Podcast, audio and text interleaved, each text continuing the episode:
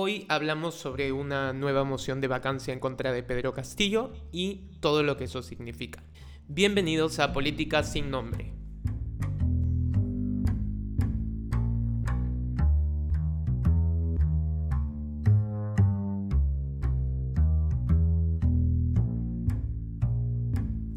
Este podcast va para todos los amigos y conocidos que me han pedido mi opinión acerca de los recientes sucesos políticos eh, sobre la moción de vacancia.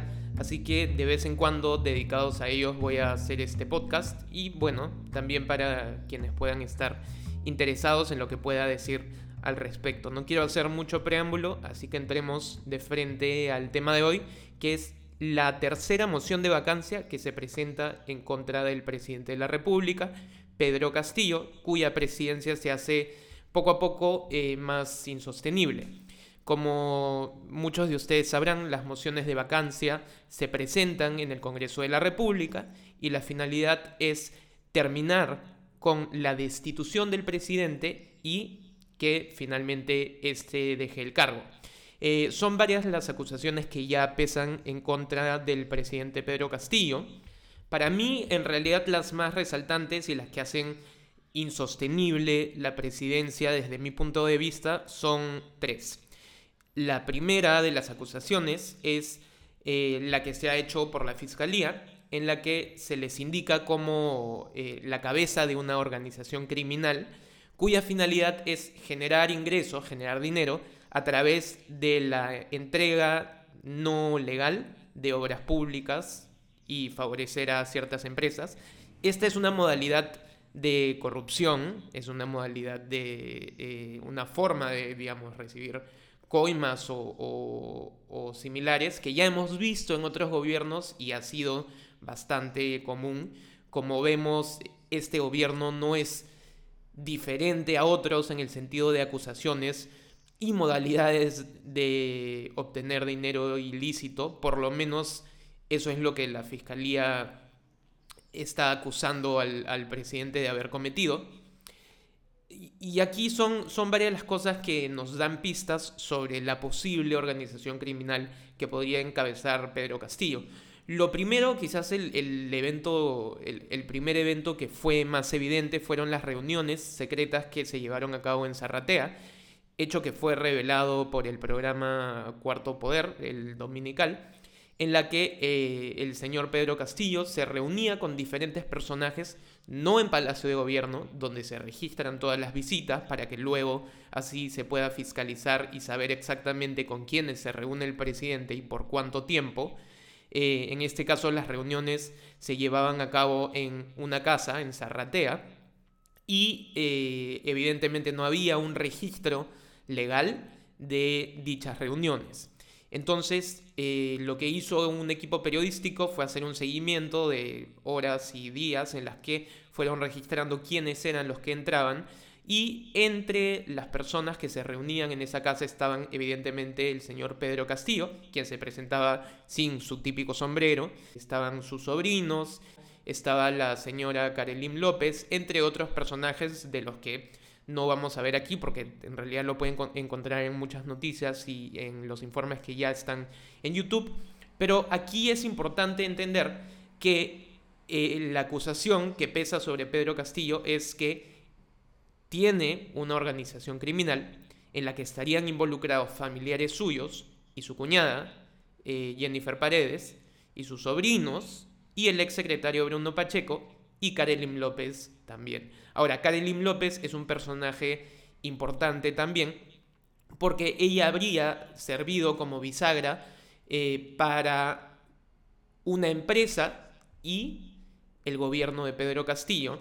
De hecho, sí figuran varias reuniones eh, registradas entre Bruno Pacheco, el presidente, y Karelim López, y poco tiempo después, una empresa a la que Karelim López asesoraba, obtuvo una, ganó una licitación millonaria, ¿no? Y bueno, además tenemos que a Bruno Pacheco se le encontraron 20 mil dólares en efectivo en el baño en su despacho de Palacio de Gobierno, eh, entre muchos otros hechos que, digamos, ayudan a formar la, la acusación en contra del presidente Pedro Castillo.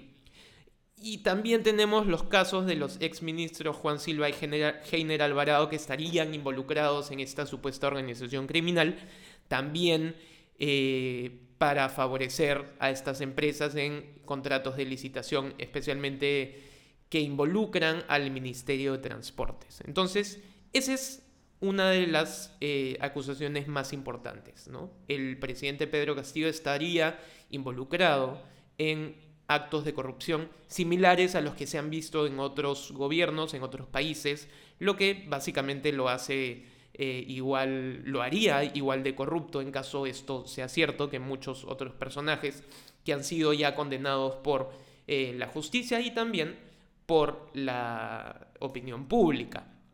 Ahora, la segunda acusación el segundo punto, también muy importante y quizás incluso más importante que el anterior porque puede tener a largo plazo consecuencias que todavía no estamos viendo, son nombramientos e irregularidades en los ascensos de altos mandos de las Fuerzas Armadas y de la Policía, que de hecho es un caso que también está siendo investigado por la Fiscalía, y eh, la Fiscalía considera que Pedro Castillo, junto con uno de sus exministros de Defensa, Walter Ayala, y Bruno Pacheco nuevamente, habrían solicitado el ascenso de distintos oficiales al grado de general y habrían intentado recibir a cambio de esos ascensos dinero eh, a su favor. ¿no? Entonces vemos aquí que estas personas, de ser esta acusación cierta, estarían dispuestas a nombrar a personajes en cargos públicos altos de instituciones sumamente importantes a cambio de dinero. Y también hemos visto cuestiones similares eh, cuando Pedro Castillo cambió a la cúpula de la Policía Nacional del Perú, digamos, a los, a los altos mandos de la Policía Nacional del Perú, los intervino, porque justamente eh, por las investigaciones que estaba haciendo la policía en contra de su familia eh, y el allanamiento que se hizo en Palacio de Gobierno cuando se estaba buscando a Jennifer Paredes, de nuevo, su cuñada, a quien él dice que ha criado como a una hija. Em, a cambio, como, respuesta al actuar de la policía, el presidente Pedro Castillo lo que hizo fue justamente eh, tomar actos y cambiar a la cúpula de la Policía Nacional del Perú. Lo que es preocupante porque además demuestra que el presidente está dispuesto a intervenir a las instituciones más importantes del país si es que eh, le pisan los talones. Entonces, tenemos aquí otra acusación importante en contra del presidente. Ahora, la tercera, eh, la tercera acusación, o más bien el tercer argumento para la vacancia del presidente Pedro Castillo, es para mí el más importante y tiene que ver con la incapacidad del presidente para ejercer su rol Em, y aquí quiero explicar un poco eh, qué es la vacancia, ¿no? Digamos, la vacancia presidencial es un supuesto que está contemplado en la Constitución en los que la presidencia vaca, es decir, dejamos, dejaríamos de tener presidente por un tiempo limitado bajo ciertos supuestos. Y hay supuestos como la muerte del presidente, obviamente, existen supuestos como su destitución en casos eh, de acusaciones constitucionales en su contra por casos específicos, como por ejemplo traición a la patria u otros casos similares, y luego está la vacancia por la incapacidad moral permanente del presidente. Ahora, hay quienes dicen que la incapacidad moral tiene que ver con eh, la incapacidad mental del presidente. Sin embargo, el presidente Alberto el expresidente Alberto Fujimori fue vacado, también se declaró su vacancia y no porque haya sido un incapaz moral, sino por múltiples razones que no tenían nada que ver con, perdón, con su capacidad mental, no la capacidad moral. Entonces, el argumento de que solamente se refiere ese supuesto a la incapacidad mental es cuando menos eh, no sostenible. ¿no? Entonces, la incapacidad moral del presidente tiene que ver con la capacidad que tiene para distinguir entre el bien y el mal y ejercer su rol de manera correcta. ¿Y por qué es tan importante la capacidad del presidente, la capacidad moral del presidente para cumplir su rol?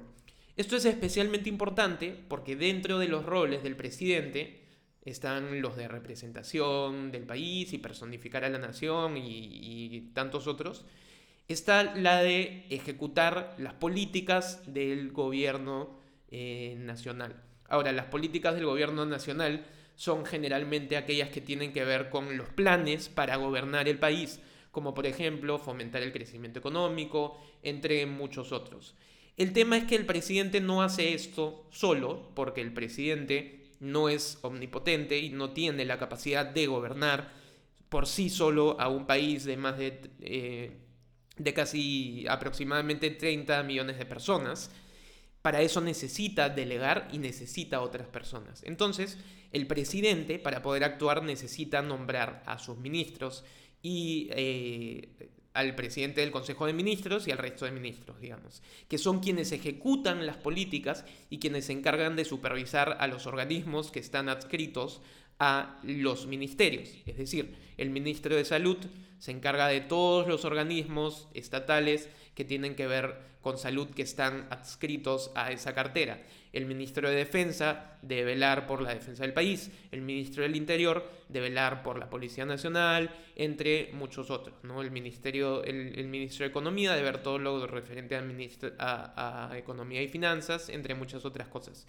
Sin los ministros, el presidente no puede actuar, y no solamente no puede actuar porque no tiene quien pueda ejecutar estas funciones, sino que no puede actuar porque la ley, mejor dicho, la constitución no se lo permite. Es decir, el presidente, según la constitución, para que, para que los actos del presidente sean válidos, necesitan ser refrendados por los ministros. ¿Qué significa esto? Que si el presidente no tiene ministros que refrenden sus actos, sus actos no son legalmente válidos. Por esto evidentemente es un candado para que el presidente eh, pueda nombrar a personas y tenga un consejo que eh, pueda asesorarlo correctamente y además pueda ejecutar lo que el presidente necesite. Y para un poco dividir eh, o, digamos, hacer que el, que el desconcentrar un poco el poder que tiene el presidente en unas cuantas personas más. Ahora, el presidente elige a los ministros que estén alineados con los objetivos que él tiene son personas elegidas a dedo por el presidente. ¿no? Entonces, la capacidad de poder distinguir entre funcionarios que son correctos y que son capaces y que son buenos es fundamental para que el presidente pueda cumplir su rol. Si es que el presidente no puede distinguir entre lo que es bueno y malo, si es que el presidente no tiene la capacidad para saber cuándo un, una persona nombrada es adecuada o no para el cargo, tenemos un tema de incapacidad no solo moral, sino de incapacidad para ejercer su rol como presidente. Entonces, ¿cuáles son las, los sucesos que nos podrían sugerir que el presidente no está capacitado para ejercer su rol y que además sería un incapaz moral eh, permanente, por lo menos de acuerdo a este supuesto de la Constitución? Primero tenemos las acusaciones por plagio en su contra, eh, acusaciones de haber plagiado su tesis. Ahí tenemos un problema de honestidad, eh, de honestidad académica y honestidad intelectual importante que mucha gente no le da importancia, pero eso lo que nos dice es a qué está dispuesto a llegar el presidente para obtener un grado, para obtener un título y eh, el nivel de, honestidad de una persona que debería tener un nivel y un desarrollo moral eh, bastante superior al resto de peruanos, digamos. Luego tenemos eh, casos de nombramientos irregulares o nombramientos complicados para ministerios, incluso con ministros que han sido relacionados con Sendero Luminoso y otros grupos guerrilleros terroristas y que han tenido también declaraciones, eh, cuando menos, que, que dividen al país y generan más conflicto. Entre ellos tenemos al exministro Héctor Béjar, pueden buscar sus declaraciones sobre la Marina de Guerra, por ejemplo. Tenemos también a Aníbal Torres, que eh, tuvo declaraciones que incluso enaltecían un poco a Adolfo Hitler. Eh, luego tenemos también a Betsy Chávez, que además es una, es una ministra que ha sido censurada, que además fue acusada también por plagiar y a pesar de eso la ha puesto nuevamente eh, como ministra, pero no solo como ministra, sino ahora como presidenta del Consejo de Ministros, luego de que Aníbal Torres ha eh, renunciado a su cargo como presidente del Consejo de Ministros. Y luego tenemos también las declaraciones del exministro del Interior Abelino Guillén y de la expresidenta del Consejo de Ministros Mirta Vázquez. Abelino Guillén dijo que había un gabinete en las sombras que era básicamente el que asesoraba y le decía qué hacer al señor Pedro Castillo.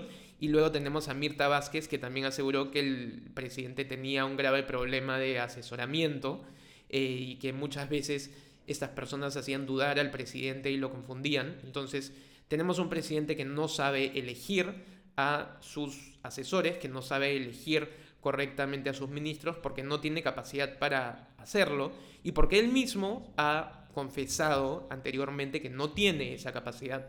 En entrevistas, Pedro Castillo ha dicho que él está aprendiendo en la presidencia de la República y dijo que se ha equivocado al momento de elegir, pero al parecer eh, se sigue equivocando constantemente. Tenemos ya hasta ahora más de 73 ministros que han sido elegidos esto es un récord eh, para el país, en, la historia de, nuestro país, y lo que esto nos dice nuevamente es que el presidente no tiene la capacidad para distinguir entre buenos y malos ministros. Y el problema es que los ministros son fundamentales para poder solucionar los problemas del país. Si no tenemos a ministros que puedan ser los que ejecuten las medidas y las políticas del gobierno para poder funcionar, los problemas del país no se van a solucionar. Es decir, los problemas de la pobreza, los problemas de la seguridad alimentaria, los problemas relacionados con eh, los precios de los combustibles, entre muchos otros, eh, no se van a poder solucionar. Uno, porque el Congreso no tiene la capacidad para hacerlo, porque el Congreso no tiene iniciativa de gasto, es decir, el Congreso puede emitir leyes, puede fiscalizar al presidente y otros funcionarios, pero el Congreso no ejecuta y el Congreso no puede eh, entrar al ministro de Salud para solucionar los problemas y cambiar funcionarios y hacer nombramientos para mejorar la situación, por ejemplo, de los pasaportes u otros casos similares de demoras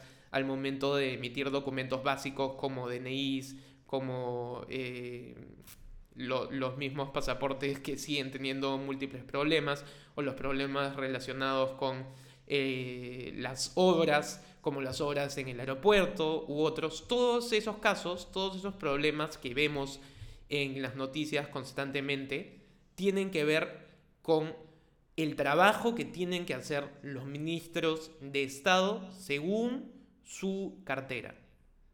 Y si no tenemos ministros y no tenemos a un presidente capaz de distinguir qué ministro es bueno o qué ministro no es bueno, porque es un incapaz moral, tenemos un serio problema de gobernabilidad en el país. Y para eso es que existen medidas como la vacancia presidencial.